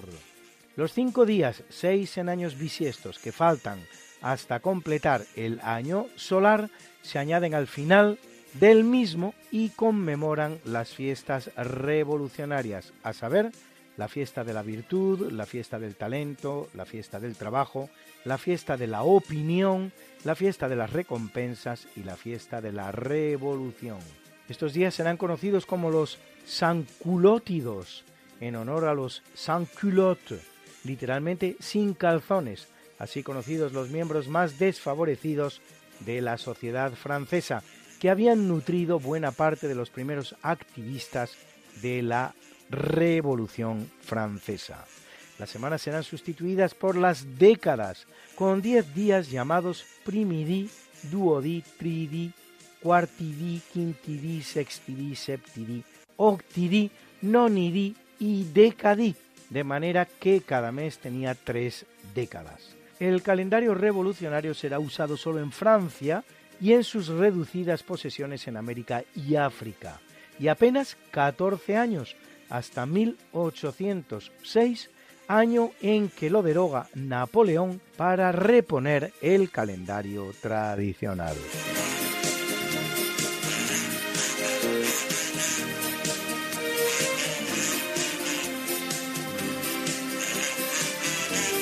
En 1862, en Estados Unidos, al año y medio de comenzar la llamada Guerra Civil Norteamericana o Guerra de Secesión, el presidente norteamericano Abraham Lincoln emite la llamada Proclamación de Emancipación, la cual emancipa a los esclavos de los estados rebeldes del sur, no así a los de la Unión, estipulando también que si algún estado rebelde regresa a la Unión antes del 1 de enero de 1863, la proclamación no le será de aplicación, es decir, la emancipación de los esclavos como arma de guerra. Como se ve, más que una auténtica abolición de la esclavitud, se trata más bien de un arma destinada a disuadir a los estados confederados del sur de hacer la guerra contra la Unión. Lo cierto, sin embargo, es que terminada la guerra el 9 de abril de 1865 y ocho meses después del asesinato del presidente Abraham Lincoln, sí se aprobará una enmienda constitucional que hace la decimotercera por la que la esclavitud es definitivamente abolida en los Estados Unidos. A lo mejor lo que hay que plantearse es el auténtico protagonismo de Abraham Lincoln en el proceso de abolición de la esclavitud en los Estados Unidos.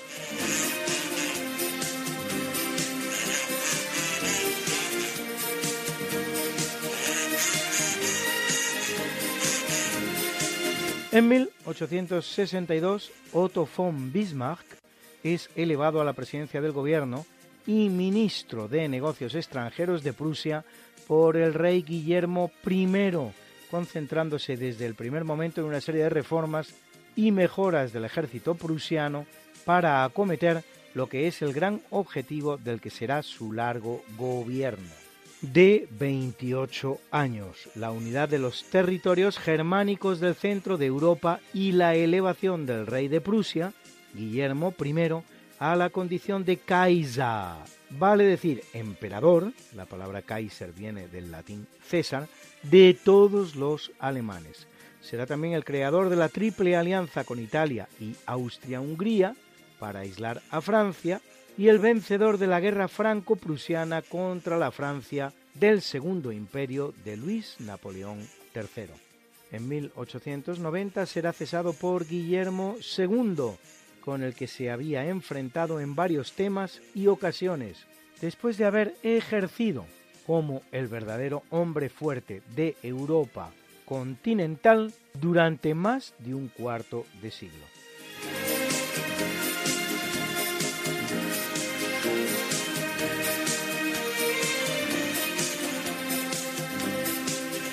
1866, en el marco de la Guerra de la Triple Alianza que enfrenta a Argentina, Brasil y Uruguay contra Paraguay desde dos años antes, tiene lugar la batalla de Curupaiti, en la que las tropas paraguayas, con apenas 92 bajas frente a las 10.000 enemigas, logran su mayor victoria, mermando además el prestigio del general argentino Bartolomé Mitre. No obstante la importante victoria, la guerra terminará en 1870 con la completa derrota del Paraguay, que conllevará la pérdida de todos los territorios que se disputaba con Brasil y un verdadero desastre demográfico en el país, que podría haber perdido hasta el 90% de su población masculina adulta. Con casi medio millón de muertos, se trata de la guerra más mortífera en toda la historia de Hispanoamérica.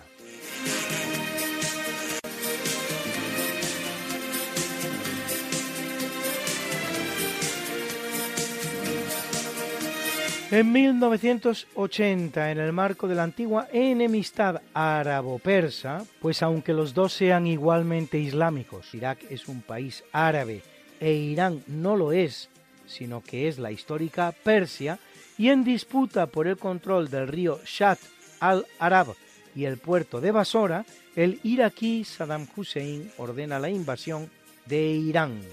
Tras unos avances iniciales, la ofensiva iraquí será rechazada. Después de un intento iraquí de firmar una tregua en 1982, la guerra, sin embargo, proseguirá hasta nada menos que el año 1988. Ocho años de hostilidades, por lo tanto, sin un vencedor claro, sin variación alguna de las fronteras, pero eso sí, con una cifra incierta de víctimas, pero próxima al millón.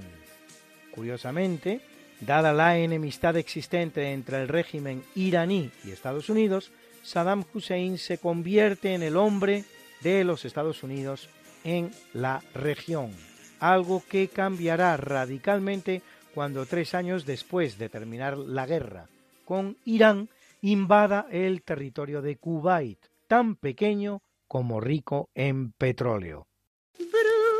Bruna, Bruna, nació María y está en la cuna, nació de día, tendrá fortuna, bordará la madre su vestido largo y entrará a la fiesta con un traje blanco. Y será la reina cuando María cumpla 15 años.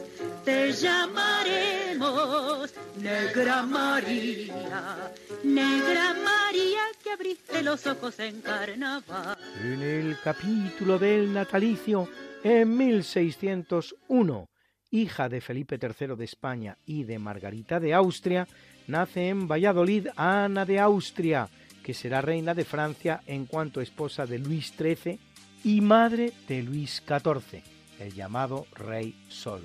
Amante del cardenal Mazarino y según se dice hasta casada en secreto con él, será la regente de su hijo desde la muerte de su marido y durante ocho años. Ana de Austria es una de las protagonistas del famoso intercambio de reinas, por el que la española Ana casaba en Burgos con Luis XIII de Francia mientras que la francesa Isabel de Borbón, hermana de Luis XIII, casaba en Burdeos con el futuro Felipe IV de España. En ambos casos, por poderes, nadie piense que ninguno de los dos reyes se desplazó al país vecino para protagonizar su propio enlace. Es más, si en el caso de Luis XIII de Francia el matrimonio se consumará al poco tiempo, en el de Felipe IV de España, teniendo la novia como tenía 13 años, no se hará sino cinco años después.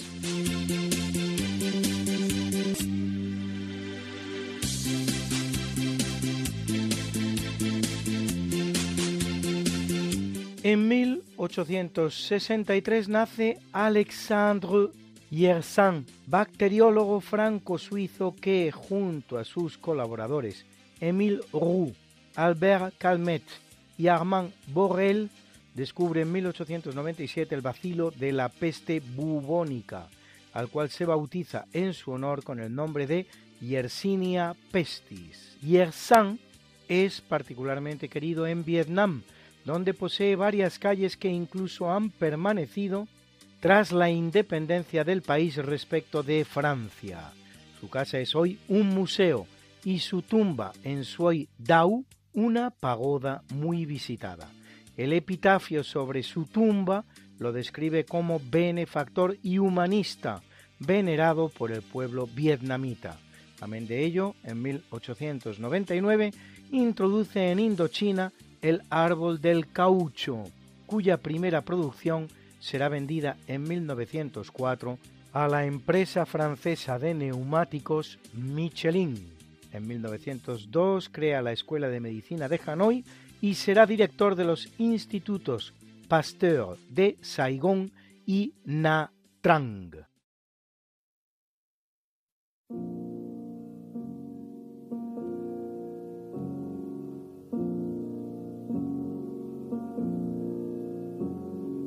en el capítulo del obituario en el año 830, en la ciudad de Córdoba, fallece Abul Mutarraf Abdarrahman ben al-Hakam, más conocido como Abderrahman II, hijo y sucesor de Alaquén I, cuarto emir Omeya de Córdoba, que reina nada menos que 30 años.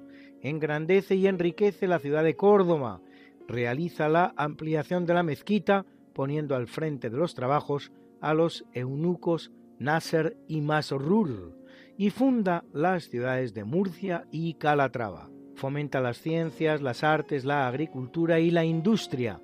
Introduce en Al-Ándalus el sistema de numeración indo-árabe, llamado de posición, con base decimal. Atrae a Córdoba a los más ilustres sabios de su época, así el músico Ziryab o el alfaquí Yaya, mientras él mismo cultiva la poesía siendo autor de un libro titulado Anales de Al-Ándalus. Y el 11 de noviembre de 844 hace frente a los vikingos que habían saqueado Sevilla un mes antes, infligiéndoles una terrible derrota, con mil bajas y unos 400 prisioneros, algunos de los cuales se convierten al Islam y se instalan en ciudades como Coria del Río, Carmona y Morón de la Frontera. Practicará una cruel represión contra los cristianos.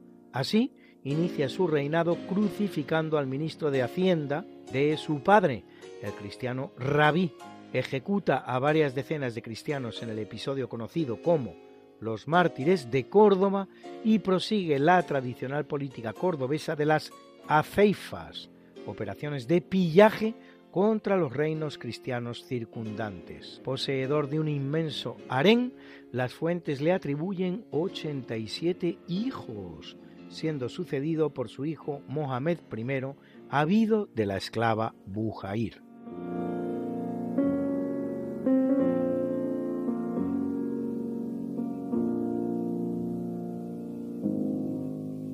Corre el año de 1554 cuando en Ciudad de México muere Francisco Vázquez de Coronado, conquistador español nacido en Salamanca, que, llegado al virreinato de Nueva España en 1535, será el jefe de la expedición que entre 1540 y 1542 recorre en los actuales Estados Unidos los territorios occidentales de Arizona, Nuevo México, Texas, Oklahoma y Kansas, durante la cual se producirán muchos eventos relevantes, Así, uno de sus componentes, García López de Coronado, descubre el Gran Cañón del Colorado. Fray Juan de la Cruz, Fray Luis de Escalona y Fray Juan de Padilla, asesinados por los indígenas, se convierten en los primeros mártires de los Estados Unidos de América. Y para que se vea la naturaleza de lo que fue la conquista española de América, Vázquez de Coronado será denunciado por crueldad con los indígenas por el visitador Francisco Tello de Sandoval, siendo declarado inocente.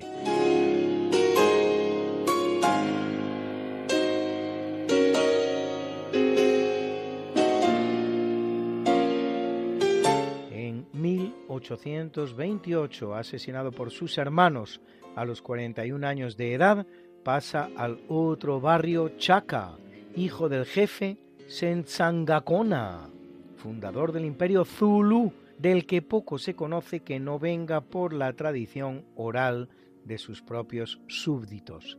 En todo caso, es el fundador de una verdadera nación Zulu a partir de un pequeño clan de 1500 componentes, gobernando en el momento de su muerte sobre una nación de medio millón de personas en la provincia de Natal, en la costa este de la actual Sudáfrica, sobre el Índico.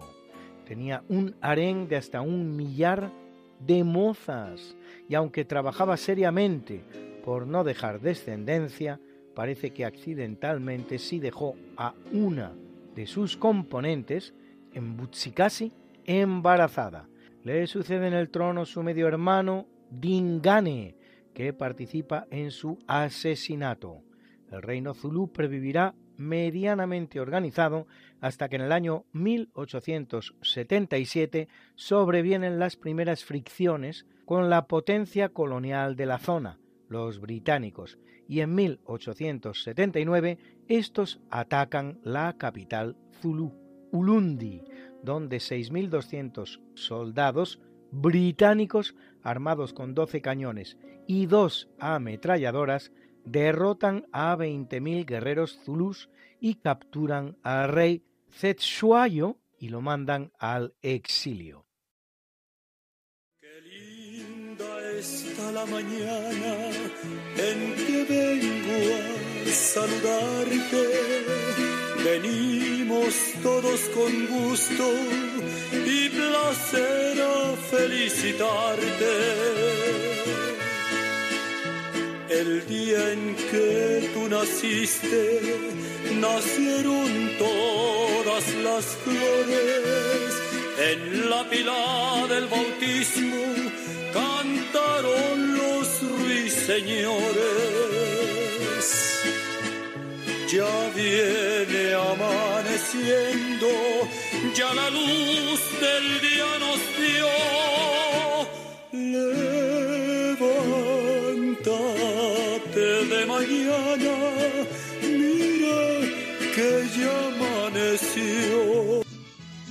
Felicitamos hoy al gran tenor italiano Andrea Bocelli, que cumple 65 y que nos dedica esta preciosa Vivo per lei, vivo por ella, que canta con Georgia.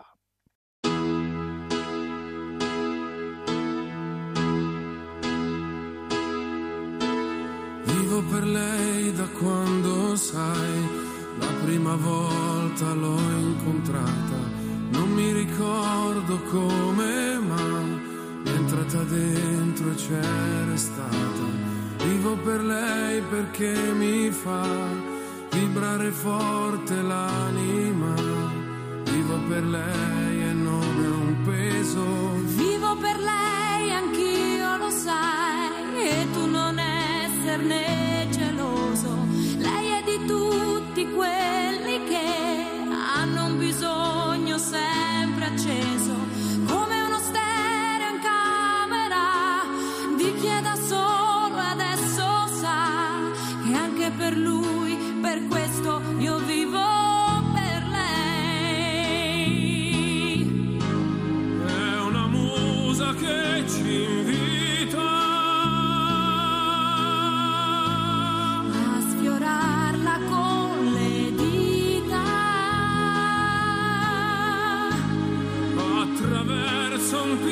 of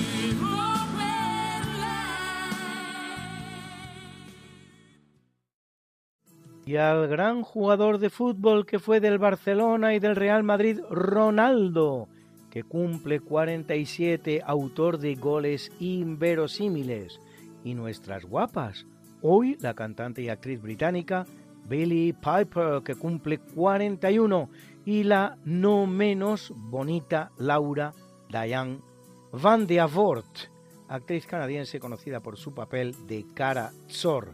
Él en la serie de televisión estadounidense Smallville, que cumple 39.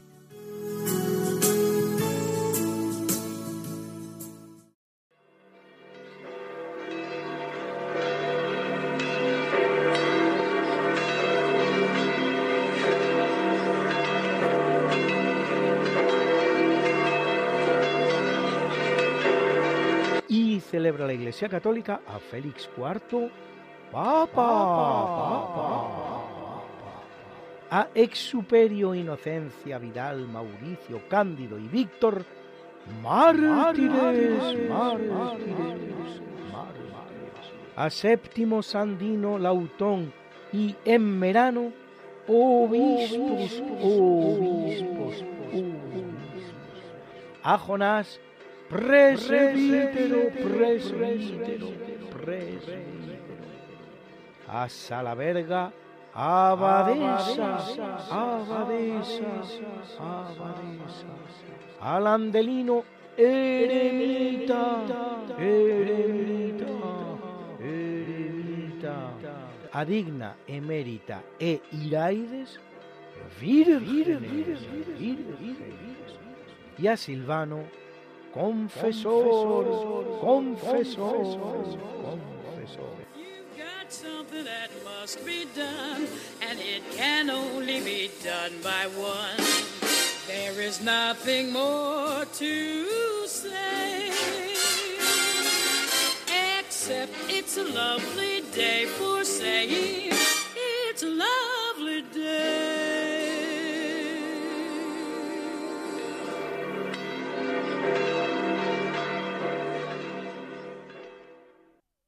Muchísimas gracias por haber compartido con nosotros estas dos horas. Muchísimas gracias a don José María Carrascal por haber compartido con nosotros esta entrevista. Gracias de corazón, porque yo sé que ya prácticamente no concede entrevistas y le agradezco de corazón que nos la haya concedido a nosotros.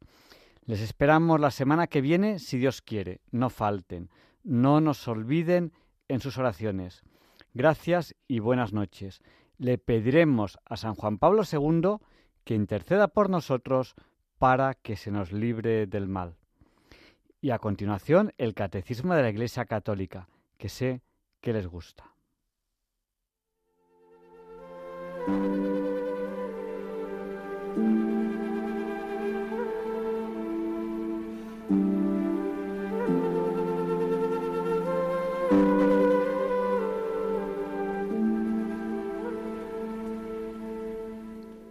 Y así concluye en Radio María el programa Diálogos con la Ciencia. Dirigido por Javier Ángel Ramírez.